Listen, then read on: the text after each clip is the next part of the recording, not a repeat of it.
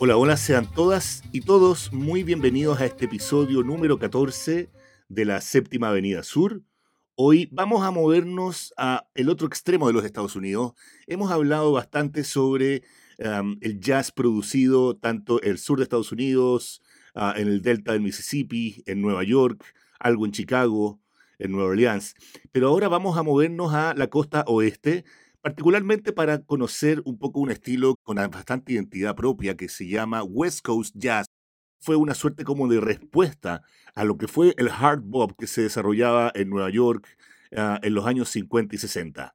Y vamos a conocer a cuatro exponentes bastante interesantes, cuatro exponentes que no son los típicos que conocemos, los más masivos, los más famosos, pero igualmente valiosos y muy destacables. Roberto, ¿qué tal? ¿Cómo estás? Hola, Sebastián. Muy bien. ¿Tú? ¿Cómo te va? Todo perfecto por acá. Magnífico. Efectivamente, Sebastián, eh, la respuesta del oeste a, a, ese dinámico y potente jazz hard bop de Nueva York, interpretado por músicos negros de alta calidad, también surgió, como tú dices, un movimiento aquí en la costa del oeste. Pero durante la segunda mitad del siglo XX, por la preeminencia de Nueva York en el mundo del jazz, se encontró con un desafío. Durante un breve periodo después de la Segunda Guerra Mundial, California capturó la imaginación de los aficionados de jazz de todo el mundo y surgió ese West Coast Jazz, que de repente se convirtió en una moda, una cosa nueva. Los críticos, los periodistas, los escritores de jazz describieron una batalla de la costa oeste contra la costa este, como si fuera una guerra real. Sin embargo, sí fue guerra. Fue la costa oeste la que finalmente la perdió. Y se demuestra por los siguientes datos. A principios de la década del año 50, Art Pepper, gran saxofonista, ocupó el segundo lugar en las encuestas de la revista Downbeat, segundo a Charlie Parker por pocos votos. Pero a principios de los años 70, la reputación de Pepper en el mundo del jazz se había hundido tan bajo que consideró cambiar de carrera e incluso estudiar contabilidad. Imagínate tú, Art Pepper, contador. No sucedió. Los fanáticos del jazz a mediados de los años 50 pusieron a Chet Baker en el primer lugar de esa encuesta del Downbeat, por encima de Dizzy Gillespie, Louis Armstrong y Miles Davis. Pero nuevamente aquí, 20 años después, Baker trabajaba en una estación de servicio bombeando gasolina. En los años 50, Shorty Rogers y Jimmy Giuffre estaban en la cima del mundo del jazz pero a mediados de los 70, Rogers había dejado la música, mientras que Jeffrey luchaba para encontrar un sello discográfico dispuesto a publicar su música. La mayoría de las carreras de los West Coasters no lograron un renacimiento o alguna breve muestra de fama. Ciertamente algunos músicos de jazz de la costa oeste han obtenido un lugar central en la historia del jazz, pero invariablemente han sido los que se fueron, como Dexter Gordon, Charles Mingus o Eric Dolphy, quienes dejaron California para ir al este, principalmente Nueva York.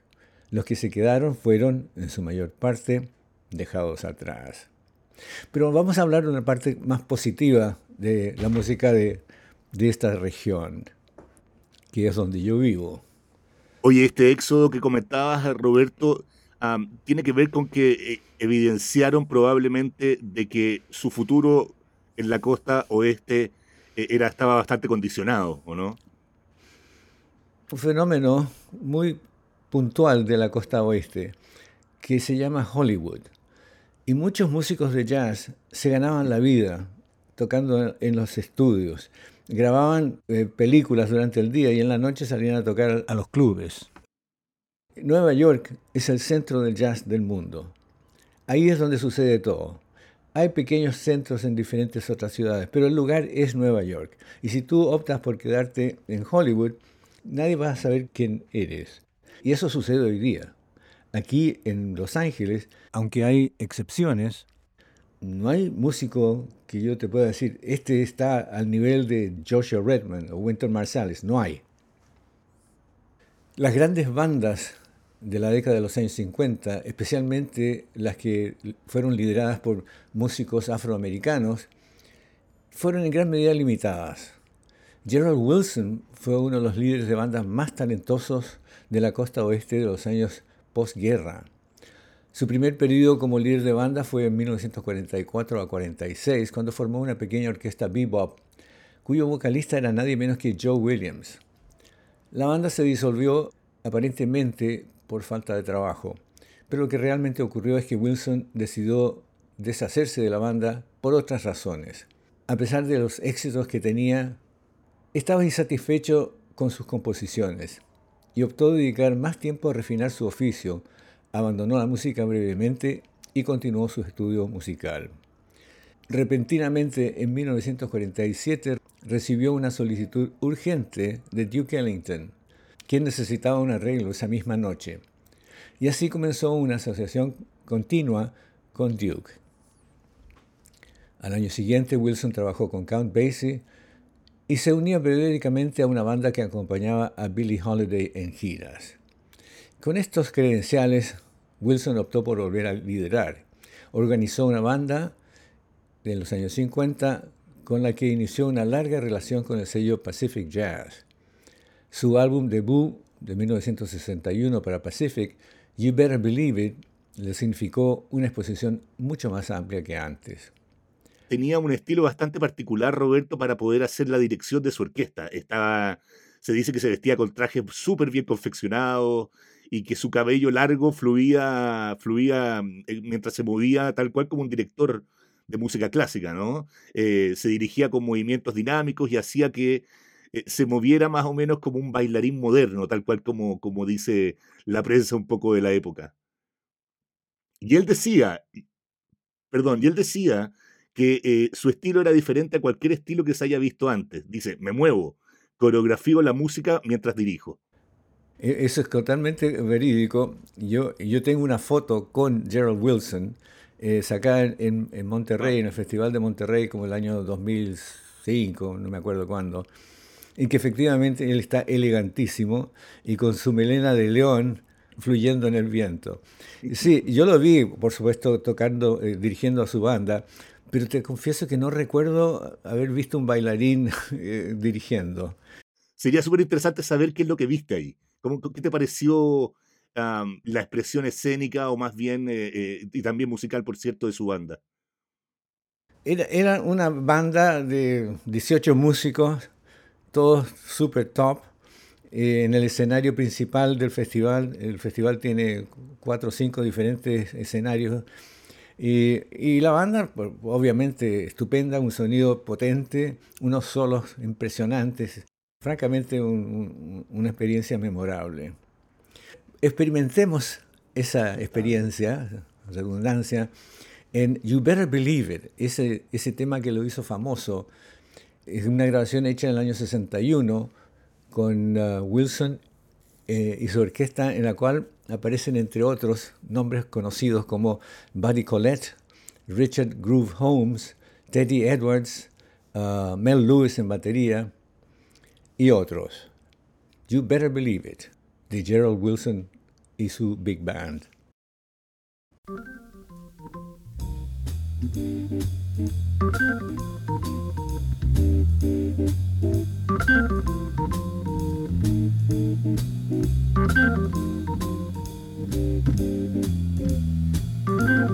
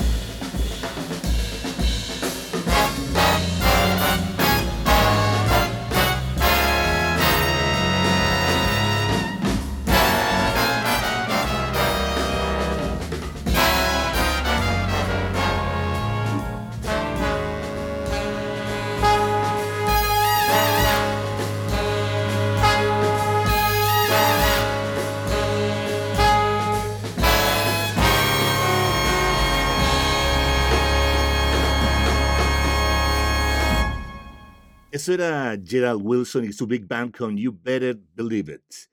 Y hay otros eh, músicos, por supuesto, súper destacables en la costa oeste, ah, que tuvieron, a pesar de, de, las batallas perdidas que comentaba Roberto, tuvieron también una figuración bastante importante. Estamos hablando del señor Chico Hamilton, baterista nacido, criado en Los Ángeles, que dirigió durante un breve periodo de tiempo uno de los grupos de jazz de mayor popularidad de entonces. Es el original, The Original Chico Hamilton Quintet. Y su aprendizaje partió como baterista, partió eh, justamente en su ciudad natal, y allí tocaba con, con, una banda que estaba formada por futuras estrellas del jazz, como fueron Ernie Royal y el gran eh, Charles Mingus. y se dice que hizo de todo. Eh, era, era un multitalento, tocó con los más grandes músicos de jazz de la historia, como Count Basie, como Ella Fitzgerald, Billie Holiday, Duke Ellington, Lionel Hampton, y lideró también sus propios conjuntos. Escribió música para cine, para televisión, enseñó los secretos del jazz en el New School University, y su discografía como líder, atención, supera ni más ni menos los 60, los 60 álbumes. Tremendo, tremendo y prolífico, Roberto, ¿no? Chico Hamilton es un músico muy conocido, y la razón por la cual es, es que él también se fue no se quedó en Los Ángeles, se fue a vivir a Nueva York y allá es donde eh, obtuvo su mayor reconocimiento. Él diseñó un sistema o un, tipo de, grupo que en esa época se denominó como jazz de cámara. Básicamente porque usaba instrumentos que no eran normales en el jazz, el cello, la flauta. Y su música realmente ilustra eso. Era música de, cámara, elegante, buenos arreglos y muy atractiva. En el año 52, Hamilton se convirtió en una celebridad ya mayor, tal como comentaba Roberto, ah, cuando em, entró, ingresó al famosísimo cuarteto de Gary Mulligan, en el que estaba Chet Baker en la trompeta, ni más ni menos.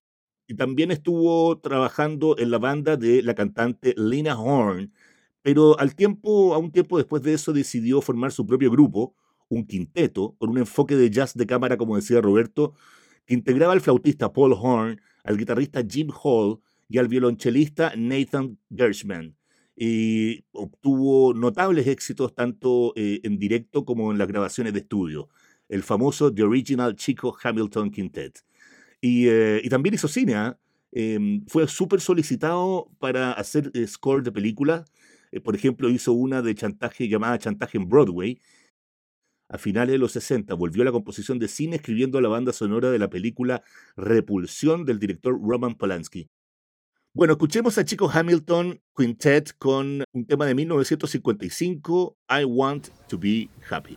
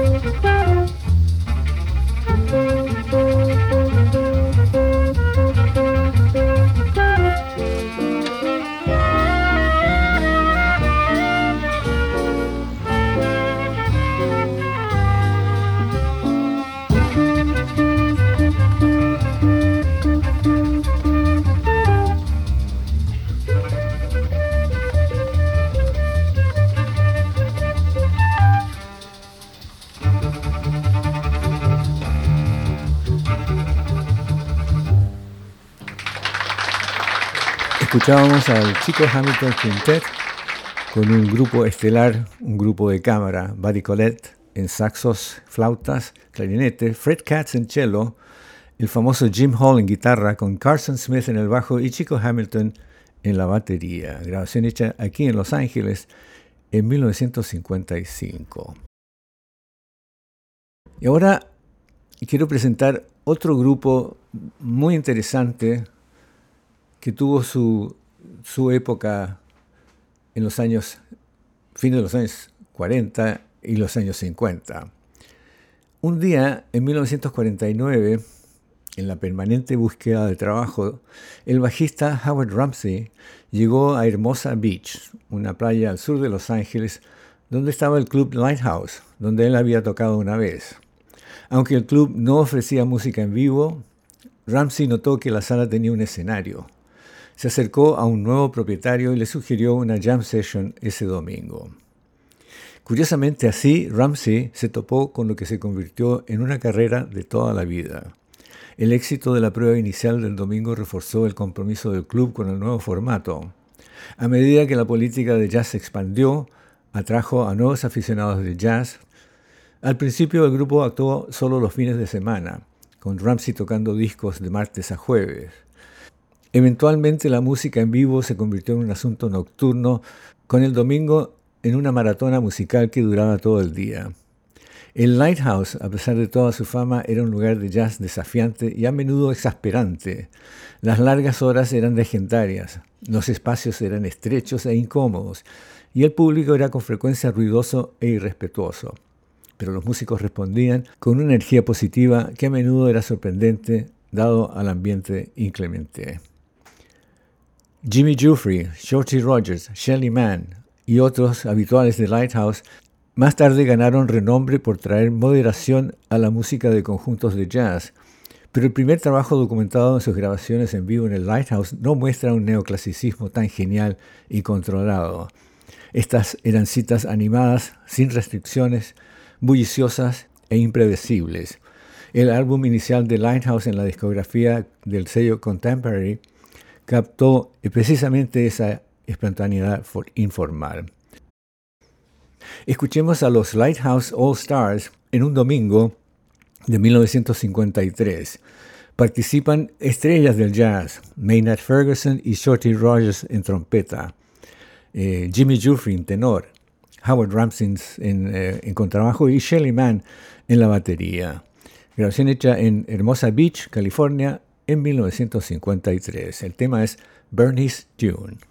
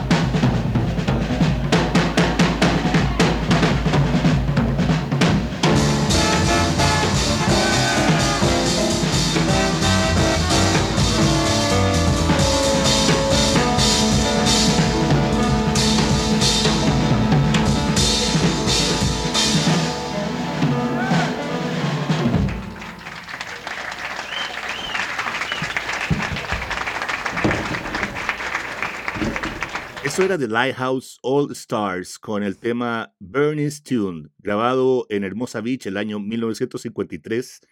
Uh, Hermosa Beach, lugar donde Roberto comentaba, nació esta, eh, a través de una jam session, uh, esta, esta banda integrada por super, superestrellas, y que a mí me llama poderosamente la atención uh, cómo los jazzistas, y estos en general, cómo los jazzistas tienen esa libertad, Roberto, de poder eh, pasar de una banda a otra, de un proyecto a otro, de tener la libertad de incorporarse a distintos proyectos musicales, ponerse a disposición uh, del líder de esos proyectos y tocar, luego agarrar su instrumento, eh, irse, grabar sus propios discos. Es algo que uno, por ejemplo, no ve en otros géneros y en otros estilos donde probablemente es todo mucho más formal. Eh, por ejemplo, rock and roll, donde las bandas duran millones de años y si, salvo que no sean despedidos por sus, por sus pares, por sus compañeros, o, caigan eh, eh, en las drogas o se estresen, eh, el grupo no cambia por otro músico. Bueno, eso se debe a la, a la, base del jazz. El, jazz, para tocar jazz uno tiene que tener conocimiento del lenguaje. Ciertamente hay que tener algunos conocimientos técnicos, como hemos hablado antes, acerca de la forma de los temas, los, blues de 12 compases, el típico tema de, jazz de 32 compases. Eh, un músico que toca jazz se puede subir a un escenario con cuatro o cinco otros músicos con quien ni se sabe, ni siquiera sabe el nombre, y tocar una noche completa sin cometer ningún error. obviamente tocando música que conocen. Un jazzista tiene que conocerse el repertorio estándar de jazz. O sea, si el, si el líder de, ese conjunto, de esa jam, dice, vamos a, vamos a tocar, qué sé yo, un tema típico, How High the Moon. todos saben cuál es el tema, todos saben cuál es la forma. Entonces, quizás el orden de los solos, el número de, coros de cada solo se determina ahí o se va determinando a medida que va aconteciendo. Entonces, eh, es muy común. De hecho, yo voy a hacer eso en Chile en un par de semanas más. Me voy a presentar en el Club de Jazz. Me voy a presentar en el Club de Jazz de Santiago el domingo 22, creo que es a las 7, con un grupo que solo conozco en la persona que me, me llamó. No sé quién es el resto, ni qué vamos a tocar, pero te aseguro que va a funcionar, porque el jazz es así hay que saber tener conocimiento del lenguaje y la historia, obviamente. Un músico importante en la costa oeste californiana también, Roberto, es Harold Land, un saxofonista ah, tenor que estaba muy influenciado por eh, John Coltrane, ah, pero su forma de tocar y su sonido no se parecía definitivamente en nada de él, porque logró de alguna forma encontrar un sonido, un sonido bastante propio hizo su debut eh, discográfico en el año 1949 para el sello Savoy y el año 54 ingresó al legendario quinteto del trompetista Clifford Brown y el baterista Max Roach. Y con ese legendario combo estuvo hasta mediados de 1955 y por razones familiares tuvo que regresar a Los Ángeles y ahí perdió la posibilidad de saltar a una fama que con el tiempo lograron los recién nombrados, Brown y Roach era dueño de un sonido elástico y de ideas súper originales. Eh, fue un saxofonista quizás el, uno de los más representativos del bebop de la costa oeste, y, entre el 56 y el 58 trabajó para la formación del bajista Curtis Counts, con quien grabaría para el sello Contemporary dos álbumes memorables, y el mismo año 1959 grabó para eh, el mismo sello su obra maestra, considerado por muchos el álbum The Fox, un disco con una colaboración del trompetista Dupre Bolton y el compositor y pianista Elmo Hope. Y ya en la década de los 70 entró em, en la formación del vibrafonista Bobby Hutcherson entre 1967 y 1971. Bueno, Harold Land es un típico músico de los que estábamos describiendo antes en este programa.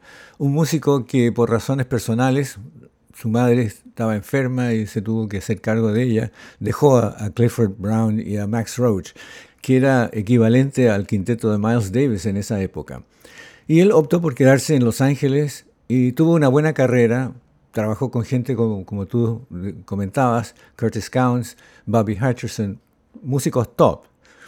Y concuerdo contigo que es un músico sobresaliente, me gusta mucho su enfoque, su sonido es precioso y las canciones que él selecciona son brillantes.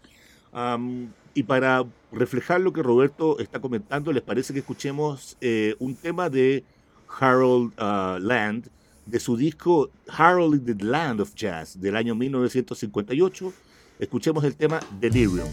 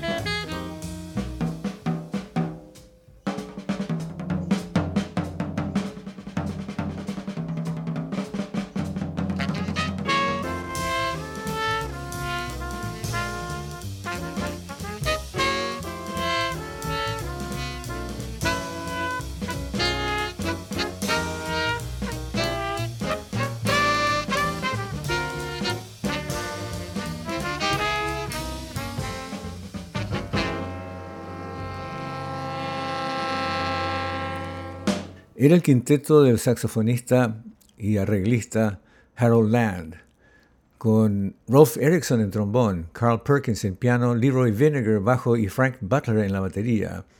Grabación hecha aquí en Los Ángeles en 1958. El tema es Delirium y es del álbum Harold in the Land of Jazz. Bueno amigos y amigas, ha llegado el momento de despedirnos. Lo he pasado muy bien conversando con mi amigo Sebastián, discutiendo, peleando, pero pasándolo bien. Hasta la próxima. Muy buenas noches. Ha sido un buen programa. Yo lo disfruté muchísimo, Roberto, y me despido también de ustedes. Hasta la próxima semana con el episodio número 15 ah, de la Séptima Avenida Sur. Recuerden seguirnos en Instagram, la Séptima-Avenida Sur. Eh, escríbanos, por favor, también con sus comentarios, con sus inquietudes, con sus ganas de escuchar música, consejos eh, a hola.americamedia.cl. Escúchenos en Spotify, Amazon Music, Apple Podcast y Google Podcast. Nos vemos la próxima semana. Chao, chao.